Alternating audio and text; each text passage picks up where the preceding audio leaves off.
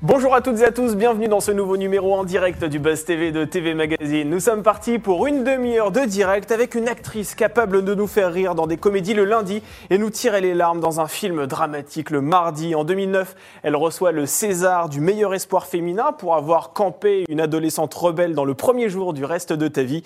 Vous l'avez également adorée dans la comédie Ma famille t'adore déjà à la télévision. Elle s'est récemment illustrée dans Le bruit des trousseaux sur France Télévisions et depuis la semaine dernière, elle interprète une mère de famille exécrable dans une série que l'on pourrait qualifier d'utilité publique. Bonjour Déborah François. Bonjour. Bienvenue sur le plateau du Buzz TV, c'est un plaisir de vous recevoir. C'est un plaisir d'être là. Écoutez, euh, dans ce cas-là, tout va bien, j'ai envie de vous dire. Alors, M6 poursuit la diffusion de la série euh, Sauver Lisa, donc c'est ce mardi, hein, en première partie de soirée. C'est une fiction vraiment formidable euh, dans laquelle vous interprétez le rôle d'une mère de famille négligente, qui n'hésite pas d'ailleurs à, à lever la main euh, sur sa fille de, de 8 ans. Alors, j'ai vu quelques épisodes et je vous avoue, est-ce que vous êtes que lorsque l'on regarde votre personnage, on a envie nous-mêmes d'être violent hein, vis-à-vis de, de- de cette femme qui, justement, n'hésite pas à user de la violence euh, pour éduquer sa fille Mais c'est mais c'est tout à fait euh, c'est tout à fait l'idée. Euh, Ouais. L'idée c'est effectivement de, de, susciter la réaction en fait. De, je pense qu'on on, on suscite jamais autant de réactions que quand on montre les Bien choses et quand on, on prend cette violence en soi. Et c'est très très bon signe que les gens soient indignés justement. C'est l'idée. Et c'est quoi justement aussi l'objectif de cette série? Est-ce que c'est de générer des discussions dans les de façon à ce que parents et enfants parlent d'éducation, si j'ose dire, ou bien c'est tout simplement de raconter une histoire qui est euh, assez violente hein, pour ceux qui ont regardé les deux premiers épisodes Oui, c'est une histoire qui est assez violente euh, et à la fois c'est mêlé euh, de thriller, donc je pense qu'on peut vraiment voilà, Ouais. suivre l'histoire et il y a quelque chose d'intéressant. Et, et forcément, c'est l'idée c'est de faire parler les générations entre elles, d'ouvrir le dialogue dans les familles euh, et d'ouvrir le dialogue aussi dans les voisins de famille, parce que c'est vrai que Oui. on n'en parle pas toujours ça, mais moi j'ai pu faire aussi des choses sur les des sujets sur les violences faites aux femmes, euh, et c'est beaucoup l'entourage en tout cas. Donc euh, c'est peut-être aussi dire à l'entourage, euh, voilà, quand vous avez l'impression qu'il se passe des choses, euh, peut-être ouvrez les yeux et parlez-en, et, et, et voilà, ne pas, ne pas rester avec une chape de plomb qui est la chape du, du secret, je pense que c'est le plus important. Alors une mère et son compagnon qui maltraitent un enfant, un prof qui veut sauver par tous les moyens euh, son élève, c'est, on va dire, un scénario que l'on pourrait retrouver dans, dans la réalité. Est-ce que cette fiction s'inspire de faits réels ou bien pas du tout?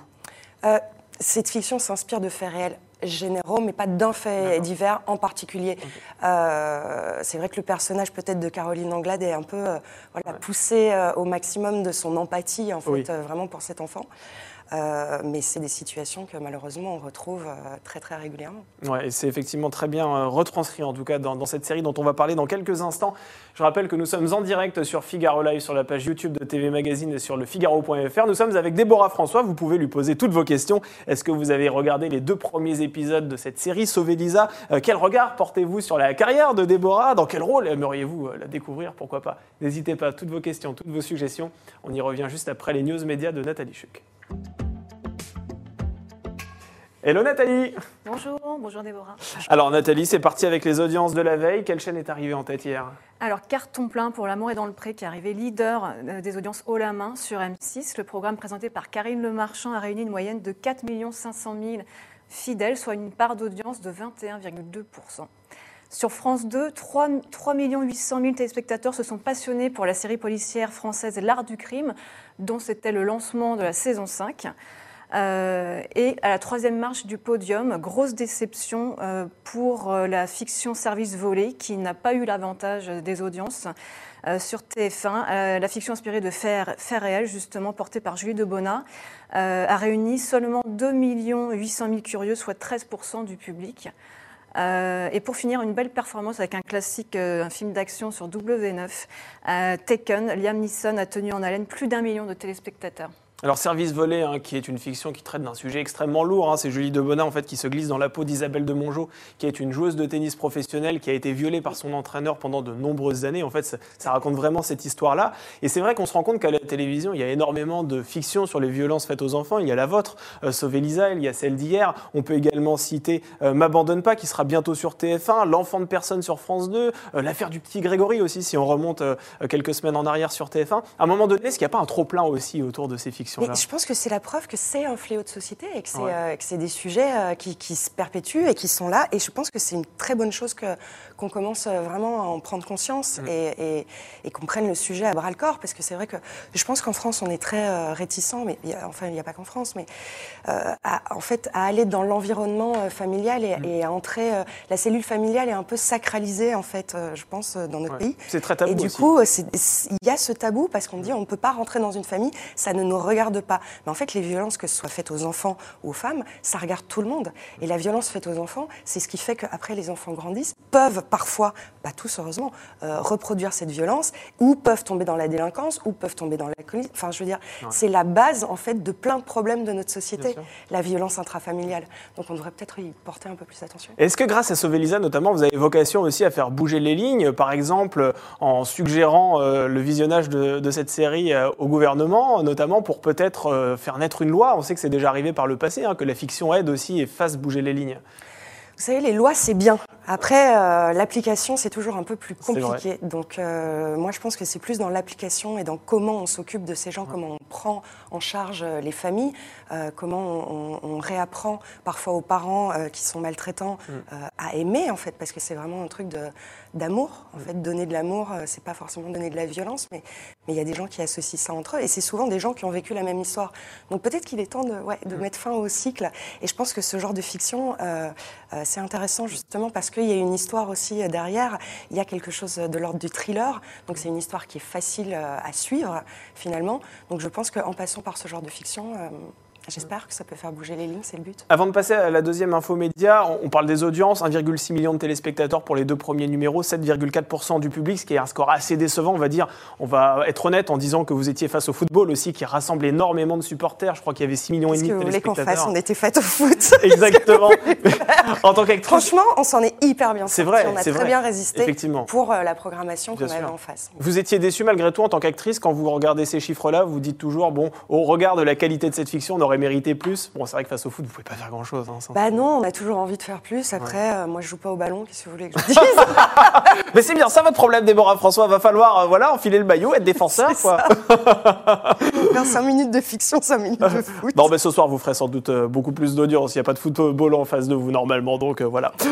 on poursuit ces infos médias, Nathalie, avec une mauvaise nouvelle, malheureusement, qui touche Jean-Pierre Pernaud, le présentateur, l'ancien présentateur du journal télévisé. Oui, Damien, c'est une nouvelle épreuve pour Jean-Pierre Pernaud. Trois ans après avoir vaincu un cancer de la prostate, l'ancien présentateur du JT euh, de 13 affronte un cancer cette fois euh, au poumon, euh, diagnostiqué en avril dernier. C'est son épouse Nathalie Marquet qui a confirmé hier cette information sur le plateau de TPMP. Alors il faut savoir que Jean-Pierre Pernaud s'est également confié sur ce difficile combat qu'on découvre contre la maladie dans un documentaire intitulé La vie d'après, qui sera diffusé jeudi 9 décembre sur C8 en prime time.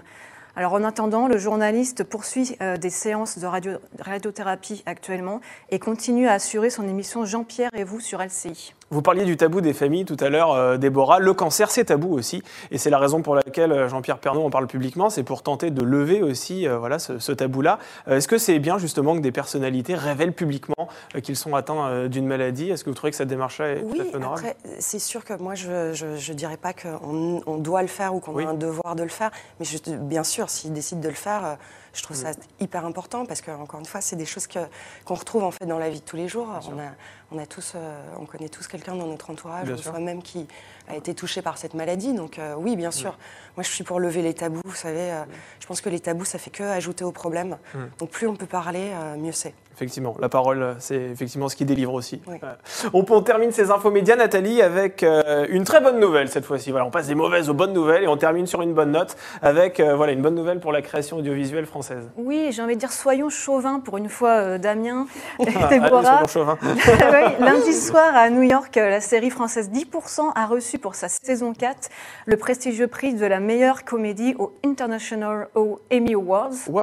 C'est donc la consécration pour la série de France TV créée par l'ancien agent de star Dominique Besniard, portée par Camille Cotin. Euh, dans la foulée, on a appris qu'il y aurait bien une suite aux aventures de la petite agence parisienne de stars, mais sans doute sous la forme d'un long métrage qu'on attend de voir. Avec sa diffusion sur Netflix, la série a été vue par plus de 200 territoires, c'est énorme, et 20 adaptations sont en cours de production. Vous avez vu 10%, 10 la série? Euh, j'ai regardé un peu la première Ouais. saison, j'avoue que j'ai j'ai pas euh, vu les. Vous n'avez pas vu la, totalité hein Mais par contre, je sais qu'elle a été énormément vue parce que dès que je vois des gens euh, qui, qui sont anglais ou américains, ils me disent Ah, you're French, have you seen Call My Agent? Ah oui, c'est Donc vrai je sais nom. que c'est euh, c'est un C'est nom carton et c'est une super bonne nouvelle. Et vous aimeriez y participer en tant que comédienne? C'est un peu un graal aussi euh, de participer à ce genre de série quand Dominique Bessner vous appelle. euh, Je pense que c'est au-delà du Graal, je pense que c'est surtout très, euh, très marrant. Quoi. Tous les gens qui ont, qui ont participé m'ont dit que c'était une super ambiance, euh, qu'ils s'étaient vraiment bien marrés. Puis on se retrouve, on retrouve des gens euh, voilà, qu'on croise finalement, euh, même si on n'est pas tous une grande famille qu'on ne se connaît pas tous Ah en oui, tant qu'amis. Mais, mais on- c'est des gens qu'on croise, donc forcément, c'est drôle. quoi. Bon, en tout cas, pour l'instant, on reste sur Sauver Lisa. C'est la fiction que vous avez tournée récemment et qui est en diffusion sur M6. On en parle tout de suite dans l'interview du Buzz TV.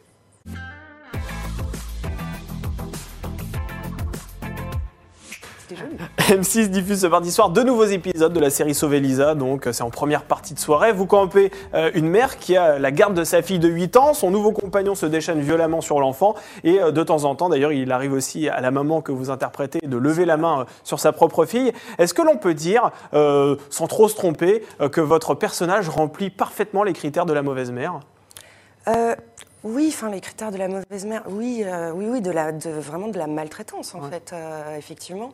Et moi, c'est ce qui m'intéressait aussi dans le rôle parce que souvent j'ai joué des mères qui étaient euh, bah, très, euh, très maternelles, très douces. euh, je peux avoir très facilement cette douceur-là euh, vis-à-vis des enfants. J'adore les enfants. Donc, euh, donc quand Yann Samuel m'a appelé et m'a dit, euh, m'a- m'a proposé ce rôle-là, j'ai trouvé que c'était hyper intéressant justement euh, de me mettre dans cette, dans cette position-là et même de, de jouer avec, euh, avec cet enfant qui est Capucine. euh. Capucine, elle est, elle est extraordinaire. Quoi. Ouais, Donc, qui est euh, incroyable. elle, est, ouais, elle a été Ouais. incroyable et on a une relation euh, qui est vraiment euh, super. Elle a créé une relation qui est différente du coup avec Caroline, qui est différente avec moi, mais avec beaucoup de confiance. Donc ça, c'était le plus important pour C'est moi. ça, c'est Capucine Sanson-Fabresse. hein. Elle a 11 ans, en fait, cette comédienne. Elle joue une fillette de, de 8 ans. Euh, malgré tout, même pour jouer, comment vous avez vécu en, en tant que, que comédienne les scènes de violence avec elle? Ça doit être assez compliqué quand même. Quand vous frappez sur une petite enfant, même en tant que comédienne, c'est, ça fait quoi? C'était très, honnêtement, c'était très dur. Je ne m'attendais pas à ce que ce soit euh, aussi difficile. Euh, j'ai eu vraiment des, des moments euh, entre les scènes, les scènes qui étaient vraiment de violence. Évidemment, j'en avais parlé avec, euh, avec Capucine. Elle, tout allait bien, elle était Ouais. hyper contente. Elle dit Oh, on va m'enfermer dans une poubelle, c'est vraiment génial. Je trouve ça super. lors du premier épisode, Donc, effectivement. Voilà, non, mais il y avait, il y avait un. il y avait un- un- Une un innocence jeu. aussi de sa part. Oui, et puis un, un jeu, parce que voilà, tout le monde était évidemment hyper gentil avec elle et, et on a essayé de la protéger au maximum. Euh, mais c'est vrai que c'est pour moi que c'était c'était c'était compliqué quoi Ouais. de se dire ok euh, et puis à, à quel endroit euh, à quel endroit je m'arrête à quel endroit on peut expliquer à, à Capucine pour que pour que tout se passe bien en fait C'était quoi la j'avais- scène la plus compliquée j'avais vraiment peur pour elle. c'est une scène de violence avec elle où je l'attrape, je la secoue très Ouais. très fort. Je pense que c'est dans les, dans les premiers épisodes. Et, et je dois la taper avec un, avec un, un- un- un sac de course. Oui, Je rentre avec un sac de course Ouais. et tout d'un coup. euh, c'est le moment où vous l'achetez dans la poubelle d'ailleurs. oui, mais je trouve que le pire, à, à la limite de cette scène, euh, au-delà des coups, le pire de cette scène, c'est que euh, quand j'arrive, euh, je surprends euh, un geste déplacé. Ouais. Clairement, un attouchement Ouais. sexuel, hein, dis- disons les mots, puisque euh, les mots sont importants, euh, entre euh, mon compagnon euh, qui est maltraitant vis-à-vis de moi et de ma fille, et elle. Et, euh, et c'est sur l'enfant que, que je m'énerve. Je pense que vraiment, pour moi, c'est ça le plus violent, en fait. Oui, parce que vous accusez votre enfant le- en fait d'aguicher d'une certaine manière votre compagnon et vous lui dites d'ailleurs vous êtes Bah, en train de le voler. Je blâme une victime, Ouais. déjà, et je blâme une victime euh, de 8 ans. Ouais. Donc euh, c'est vraiment, euh, psychologiquement parlant, c'est c'est difficile. Mais je pense que c'est hyper important. Enfin, quand on, prend ce genre de rôle, il faut l'assumer euh, jusqu'au bout, en fait. Parce que parce que c'est finalement c'est ce qu'on veut raconter, et il se passe des choses qui sont mille fois pires Mm. dans la réalité. Donc euh, pour moi, c'était c'était important quoi, de le faire. Allez, on va du côté des internautes. On est en direct sur la page YouTube de TV Magazine et sur le Figaro.fr. Oui, justement, sur Twitter, Bruno nous, nous demande justement, admettons que vous êtes mère, quelle, euh, et admettons que vous êtes mère un jour, quelle mère seriez-vous? Ah, quel genre de mère seriez-vous? Est-ce que vous seriez La la, même, pareil. D'accord, ok, bah on va appeler la police tout de suite. Euh, Je pense, j'ai l'impression que je serais une, une mère. Je pense que le plus important pour moi, ce serait d'essayer de laisser le moins de traces possible euh, sur mes enfants, c'est-à-dire plutôt les, leur donner la chance en fait de, les connaître.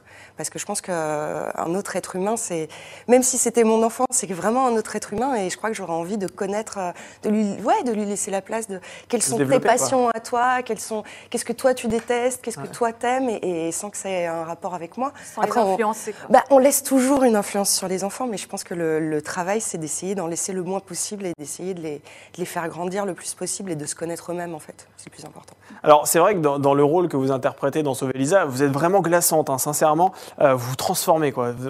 là, on vous a face à vous, enfin, face à nous, pardon, mais dans ce, dans, ce téléfilm, franchement, on vous reconnaît pas. Euh, comment on se glisse dans la peau d'une mère sans cœur aussi diabolique? Comment on fait? Bah, justement, moi, je pense pas que ce soit une mère euh, diabolique, en fait. Euh, je pense que c'est quelqu'un. Parfois, elle revient à la raison quand même, on sent. Oui, c'est pour ça. Je pense que c'est quelqu'un qui n'a pas eu les clés. Et comme on disait, euh, la violence, elle sort pas de nulle part. Tout d'un coup, on se réveille pas un matin et boum, on est violent avec ses enfants. Mm. C'est des choses qu'on a vécues. et du coup, c'est, on a été, on nous a pas donné les, les vraies clés, en fait. C'est comme si on vous donnait un jeu de loi et on vous fait jouer avec les règles du Monopoly. Vous n'avez pas les vraies règles en fait. Donc c'est ça le, problème. C'est une mère qui est, euh, j'essaie de le montrer plus tard dans la série, qui est désemparée en fait. Elle se rend compte quelque part que évidemment ce qu'elle fait c'est n'importe quoi. Elle devrait pas faire ça. Euh, elle devrait être punie pour ce qu'elle fait, mais elle n'a pas les clés quoi. Elle sait pas en fait comment le faire et elle se rend bien compte que, euh, que finalement elle aurait jamais dû être mère, qu'elle n'est pas, elle est, elle est pas, elle est pas faite pour, pour faire ce, travail de mère. Elle a pas. Personne lui a jamais appris et personne lui tend jamais la main en fait pour, euh, pour, euh, pour que les choses aillent mieux.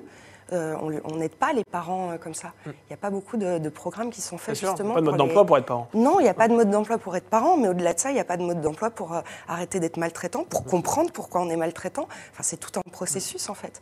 Donc, donc protéger les enfants, c'est bien et c'est l'essentiel mais quand même euh, éduquer les parents ou, les aider en fait. Alors c'est vrai que votre personnage, on peut dire qu'il est aussi sous l'emprise émotionnelle, je dirais, de son compagnon, euh, hein, qui est Greg, qui est hyper violent. Hein. C'est vraiment d'ailleurs euh, votre fille Lisa, du coup dans la série, est devenue un peu le bouc émissaire de, votre compagnon. Ce et qui montre bien que pour eux, la violence est vraiment liée à l'amour. Bien sûr. Et, l'amour justifie en fait la violence, qui est une idée complètement, qui peut paraître complètement absurde à plein de gens, mais, mais c'est ce qui se passe. Oui, c'est vrai, c'est ça. C'est une réalité qui s'ancre clairement euh, dans, la société. Vous, est-ce que vous avez déjà croisé la route euh, de personnages aussi violents que ça? Est-ce que vous avez déjà assisté à ce genre de scène euh, personnellement ou bien c'est quelque chose qui, heureusement, reste dans le domaine de la fiction pour vous?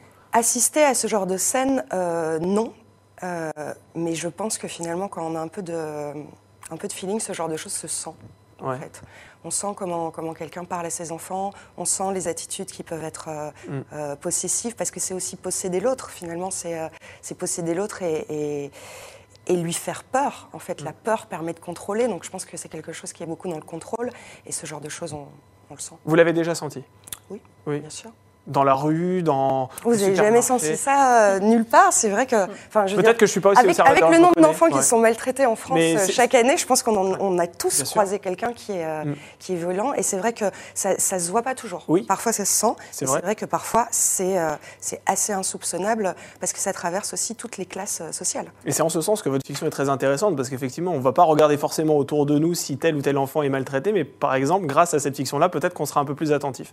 Effectivement. Allez, on retourne du côté des internautes? Oui, alors déjà, Lucas nous, dit qu'il a adoré les deux premiers épisodes et qu'il a trop hâte de voir la suite ce soir. et sur Twitter, euh, Rose nous demandait quelle euh, éducation avez-vous avez reçue quand vous étiez petite? Ah, vaste question Ah là là, c'est vrai, c'est vaste comme, euh, question. Il est question de ça, c'est vrai, dans la fiction. Bah, moi, j'ai un, papa qui est commissaire de police, donc du coup, qui, qui était plutôt euh, strict. Assez carré, quoi. Euh, assez carré, ouais, ouais, mon papa est assez carré. Discipline, euh, mais sans. enfin voilà. J'ai des parents qui sont, qui sont très en soutien de moi et très et, et, mon père est à la fois très strict et à la fois c'est vraiment c'est mon héros. il est il est extrêmement tendre. C'est un homme très tendre, très très doux. Donc donc ça ça contrebalance. Alors c'est vrai que dans, dans la fiction, euh, à travers le, le personnage de Caroline Anglade, hein, qui est la, la maîtresse d'école, on sent que cette femme-là va tenter de venir en aide à la jeune fille, coûte que coûte. hein. elle va aller très loin d'ailleurs, hein, on va pas spoiler pour ceux qui n'ont pas encore vu la série, qui ont l'intention de regarder en replay euh, sur Sisplay. Mais comment va-t-elle faire pour lui porter secours concrètement? Comment ça va se passer en fait? La première idée qui vient à tout le monde quand on voit ce genre de choses, c'est euh, forcément soustraire la victime à son bourreau. Bien sûr, C'est Ouais. l'envie qu'on a, ou en tout cas qu'on devrait avoir naturellement. c'est l'envie euh, animale en tout cas, pas très légale on va dire. mais, Non, euh, pas très légal, mais c'est vrai que c'est euh, l'instinct. L'instinct, il est là. Et je pense que surtout, elle en vient à des, des choses aussi extrêmes parce qu'elle essaye d'alerter autour d'elle. Et c'est vrai qu'il n'y a rien qui a bouge, en fait. Et, euh, et c'est ça souvent qui. euh, Enfin, le, le- le- le problème autour de soi, c'est c'est pareil pour, pour les, les- les violences faites aux femmes et, Mm. et les féminicides. Enfin, il y, a- il y a des alertes. Mais toutes les alertes restent euh, sans réponse. Donc il y a des boutons sur lesquels on peut appuyer. Encore une fois, le, le problème, c'est qu'est-ce qui se passe après quand on a appuyé sur ce bouton? Parce que si c'est des boutons qui sont reliés à rien, euh, il n'y a pas de... Et c'est ce qui est extrêmement révoltant quand on regarde cette fiction, c'est lorsqu'elle se pointe au niveau des services sociaux et qu'elle est face à une dame qui lui explique qu'il y a plein de dossiers empilés euh, sur son bureau et qu'elle ne peut strictement rien faire parce que tout est urgent, elle est sous l'eau. Et puis après tout, euh, on n'est pas certain qu'il qu'il soit On question n'est de, pas de certain. violence. Et puis, euh, et puis les parents font finalement ce qu'ils peuvent. euh, et c'est vrai, tous les parents font ce qu'ils peuvent. Enfin, c'est pas, on n'est pas là pour pointer des gens, mais enfin la violence, c'est juste, c'est illégal. Mais aujourd'hui, est-ce que les c'est enfants pas légal victimes de et, et on, sont on a tendance à l'oublier. C'est juste, euh, enfin voilà, c'est la loi. euh, Il y, a- il y a des raisons pour lesquelles la loi euh, ne permet pas ça. Mais est-ce que les enfants aujourd'hui en France victimes de maltraitance sont clairement livrés à eux-mêmes? Est-ce qu'ils sont en danger? Quand on voit effectivement dans la fiction que les services sociaux sont complètement inactifs, euh, c'est de la fiction, mais on comprend que ça s'ancre aussi dans la, dans la réalité. Est-ce qu'aujourd'hui en France, un enfant qui est victime de maltraitance, eh bien il est en danger, clairement? C'est pas toujours le cas. Heureusement, le- les services sociaux euh, font des choses, mais c'est vrai qu'il n'y a pas assez de, il y a pas assez d'argent, ils n'ont pas assez de moyens. euh, et oui, je pense que, que quelque part, les enfants euh, sont en danger, qu'on les protège pas assez, en fait. Euh, dû aussi à ce truc de la cellule familiale où on peut pas aller, où on dit toujours ah ben non, ce qui se passe entre parents et enfants, c'est entre eux. Comme on se dit, ce qui se passe dans un couple, ça ne regarde personne. Quand c'est de la violence, quand c'est illégal, ça regarde tout le monde, ça regarde la société. Et les chiffres donnent le vertige. hein. En France, un enfant sur, euh, meurt tous les cinq jours euh, sous les coups de, de ses parents, ce qui est, Et si, qui est si un enfant, imaginez si un enfant meurt tous Ouais, les cinq tous jours, les cinq jours. ça veut dire que le nombre d'enfants qui sont euh, maltraités et violemment frappés tous les jours est énorme. Énorme, ouais. Oui, parce que Donc, euh, heureusement, il ne meurt pas tous les jours, mais ça veut dire effectivement que derrière, c'est un peu l'arbre qui Un cache enfant la qui meurt, c'est pas un enfant qui a été frappé pour la première fois. Et qu'est-ce que, selon vous, il faudrait faire en fait pour que cela cesse? Vous êtes interrogé justement en marge de- du tournage de, de cette fiction. Est-ce que euh, voilà, vous avez vu, euh, vous avez réfléchi un petit peu euh, en tant que citoyenne, si j'ose dire, à ce qu'il faudrait faire? Moi, j'ai l'impression que c'est une question de, de budget et de moyens euh, alloués à ça, que ça Mm. Ouais. doit être vraiment euh, devenir une grande cause nationale et une vraie grande cause nationale sur laquelle on fait vraiment des choses, on met de l'argent sur la table, on met de l'expertise sur la table. Euh, et peut-être, oui, crever un peu cette idée euh, finalement magique qui protégerait les familles parce que, parce que ça ne nous regarderait pas. Parce qu'après, ces gens-là, ils grandissent et ça ne devient pas toujours euh, des gens qui sont bien dans la société parce qu'ils n'ont pas les clés. Allez, une dernière question des internautes? Oui, c'est une question cinéma sur Twitter. Ah. Arthur se souvient que vous aviez, euh, quand, quand vous aviez reçu les Césars, il se souvient que c'était Antoine Decaune qui présentait, qui était à la cérémonie. Ah oui. En février prochain, il, il- il revient à, à ce poste. Qu'en pensez-vous? Bonne ou mauvaise idée? Ah, vous pensez que je vais avoir un nouveau César, c'est ça? Ben, On espère, mais bien sûr, c'est prévu d'ailleurs. On a, on a l'info. On a Moi, je- non, mais moi, je, je trouve qu'Antoine, c'est euh, c'est- c'est- c'est du bonheur, c'est du, c'est du caviar quand c'est lui qui présente. Vous gardez quel souvenir d'ailleurs de votre contente. passage euh, justement sur la scène des Césars? C'est incroyable. C'était euh, c'était complètement incroyable. Euh, J'y ai pas vraiment cru quand on a dit mon nom. Ouais. Et en plus, c'était, euh, il y avait, je me souviendrai toujours, c'était Gaspard Huliel qui remettait le, le César. Et du coup, ben, voilà, il, il me regardait comme ça avec le César. J'ai commencé à monter les escaliers. J'ai failli me planter. Je- mais vraiment me vautrer. J'étais, je savais plus ce qui m'arrivait. J'étais complètement. Il m'a donné le truc. Je, je pense que j'ai fait ah oui merci. enfin voilà, j'étais complètement. euh, c'était très très impressionnant tout le tout le cinéma français euh, dans la salle et tout ça. La télé, le- j'étais avec ma grande sœur d'ailleurs. C'était un très très joli moment. Alors le cinéma, vous tournez toujours hein, pour, pour le cinéma, mais c'est vrai qu'au cours des dernières années, on se rend compte que vous avez multiplié les tournages euh, pour la télévision. Euh, Est-ce que vous n'avez pas peur qu'en multipliant euh, les téléfilms et les séries pour la télé, vous vous fermiez les portes du, du- du cinéma? Non, je pense que ça maintenant c'est devenu très fluide. Ouais. Euh, ça aurait pu être le cas euh, il y a une dizaine d'années. Euh, mais aujourd'hui, entre euh, la télé, euh, les plateformes, le cinéma, il y a vraiment une fluidité de genre qui se fait beaucoup plus. Donc euh, vraiment. Cette espèce de snobisme entre la télé et le, et le cinéma, ça n'existe plus aujourd'hui? Non, j'ai l'impression que les plateformes ont un peu brouillé les pistes euh, sur tout ça. Ouais. Euh, et aussi le fait que, que les gens regardent beaucoup de séries, ce qui n'était pas forcément le cas avant. Donc du coup, il y a des, des budgets qui sont un peu similaires de tous les côtés et on essaye justement de, de, de partager un peu les acteurs, euh, voilà, de faire un petit peu des choses euh, dans, dans tous les sens. Et en télé et en plateforme, ça va beaucoup plus vite qu'en cinéma. On met très longtemps à, à- Mm. à préparer un, un projet euh, pour le cinéma, à monter les financements et tout ça, ce qui n'est pas forcément le cas en télé et en plateforme, mais ce qui peut être bien euh, pour nous les acteurs aussi. Ben nous, malheureusement, cette interview euh, touche déjà bientôt à sa fin, donc on va devoir euh, aborder non. notre dernière rubrique, en toute franchise. bon, c'est facile, on vous pose une série de questions, et puis comme le nom l'indique, il faut que vous y répondiez avec euh, le plus de franchise possible. Alors, première question, quel est le plus beau souvenir de votre carrière? Euh, le plus beau souvenir, euh, sans doute, euh, sans doute la, la- la première projection de l'enfant, mon premier film à Cannes. Avec les frères Dardenne, c'était Avec ça les frères Dardenne. Et, et honnêtement, je peux le dire aujourd'hui, Ah. on a fait un carton. C'est C'est bon, vous pouvez le dire en toute modestie. On a fait un carton. Non, c'était c'était dingue. C'est la plus grande salle de cinéma Ouais. de France. Voilà, il y avait que des gens de l'industrie et tout ça. Et il y a eu en fait ces quelques petites secondes à la fin du film. Le film se termine par un noir assez violent. Donc Ouais. du coup, les gens sont un peu étonnés que ce soit euh, la fin. Et euh, et il y a eu ces trois secondes qui ont duré, mais un milliard d'années dans ma tête où je me suis dit, ils détestent, ils détestent, ils disent rien, ils détestent, ils détestent. Et puis paf, et tout le monde s'est levé, a commencé à applaudir et tout ça. Je me suis retournée, il y avait des gens qui pleuraient et tout, donc euh, c'était incroyable. Mais j'ai eu un moment de, ils ont détesté, ils m'ont détesté. Ça y est, c'est fini, j'ai plus de carrière. Quel serait, à l'inverse, le, le pire souvenir de votre carrière? Le pire souvenir, euh, Il y en a eu non, c'est pas facile parce que Ou le plus gênant ou le... Après, ben, il y a eu des souvenirs difficiles de tournage. Je pense que le plus difficile, c'est euh, c'est les conditions euh, météo. C'est les moments où on a vraiment hyper froid, euh, où on est en jupe, où on doit jouer comme, comme si c'était le printemps, et en fait, on est en plein novembre, et il fait super froid. Euh, après, comme, euh, comme euh, toutes les actrices, j'ai pu avoir des propositions pas très ragoûtantes, Ah oui. qui étaient Ah ouais pas très amusantes. Donc euh, voilà, ça, c'est pas, Comment- les, c'est pas les meilleurs moments, mais c'est pas, heureusement, il m'est rien arrivé de grave. donc. Et comment on fait face à ce genre de propositions pour euh, peut-être des futures actrices qui sont en train de nous regarder? Comment on fait pour gérer ce genre de choses? Parce que ça arrive souvent, on a beaucoup d'actrices qui sont sur ce plateau et qui nous partagent ce genre d'expérience. Oh, bah, c'est, c'est que, que ce soit chez les actrices ou chez les, les femmes en général euh, qui, oui, travaillent. Oui, d'ailleurs. Euh, dans tous les milieux, il n'y a pas vraiment de. C'est, tout dépend des, des- des situations et tout ça. Mais encore une fois, euh, euh, essayer au- au- de ne pas se taire, en fait. Ouais. Euh, voilà, de- de- d'en parler, de chercher de l'aide autour euh, Mm. et de ne pas, de pas se taire en, en protégeant, en fait. euh. Et vous avez pu en parler, justement? Oui, oui, j'en ai parlé, bien sûr. ouais. Allez, autre question. Est-ce que vous avez une manie ou bien un toc avant d'entrer sur un plateau de tournage? Euh, moi, j'ai un toc, c'est que je, je- je me touche tout le temps les oreilles. Ah, vous vous touchez tout le temps les oreilles. Quand En en fait, c'est parce que vous avez une plaque d'eczéma qui se Je me trouve juste touche, derrière je le me lobe. touche Qu'est-ce tout le temps les oreilles. Non, mais si vous regardez ici, je suis, je suis rouge. Je suis souvent rouge dans les films ici parce que je me touche tout le temps les oreilles. Donc ça, c'est un peu mon. Donner du fil à retordre maquilleuses, c'est ça Voilà. Et puis sinon, non, écouter un peu de musique de temps en temps. Euh, euh, moi, je reste beaucoup sur les plateaux. hein. Je prends jamais de, de, de pause, euh, très peu de pauses dans les loges, dans les trucs. J'adore être là, même quand je tourne pas. Je J'ai l'impression que c'est que c'est chez moi, quoi. Pour vous imprégner aussi un peu de l'atmosphère, j'imagine.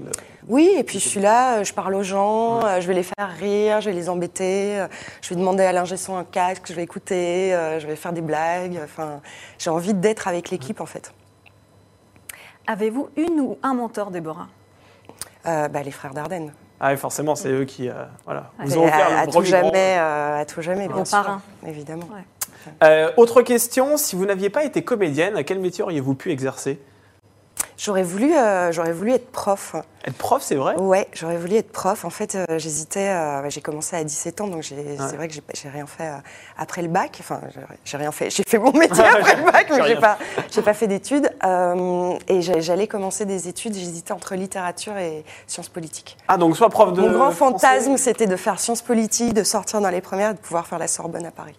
Et première ministre de la Belgique, sans problème. C'est ça Pourquoi le- pas Pourquoi pas bah, Pourquoi pas On aurait voté pour vous.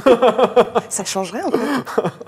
Qu'est-ce qui vous déplaît le plus dans votre caractère ou votre apparence physique? Euh, mes pieds. Ah, c'est vrai? Ouais, j'ai les pieds de travers. Ah non, bah, ça- écoutez, ça arrive, on vit très bien avec apparemment. Ah voilà. Écoutez, tant que, je, tant que je peux marcher, tout va bien. bah écoutez, oui. non, mais c'est vrai je demande. Je de, j'ai, déjà plusieurs fois, euh, deux ou trois fois, ça m'est arrivé des réalisateurs qui voulaient faire des plans sur les pieds. Ah, c'est vrai? Et, ouais, et je leur disais. Ça va pas être possible. Non. Ils disaient ah ça va. euh, euh. Et à chaque fois ils essayaient de me convaincre et tout ça. Et je leur disais non non mais en fait tu vas les voir et tu vas pas vouloir les filmer. et, et ils me disaient non non mais c'est ça ben montre. Ok.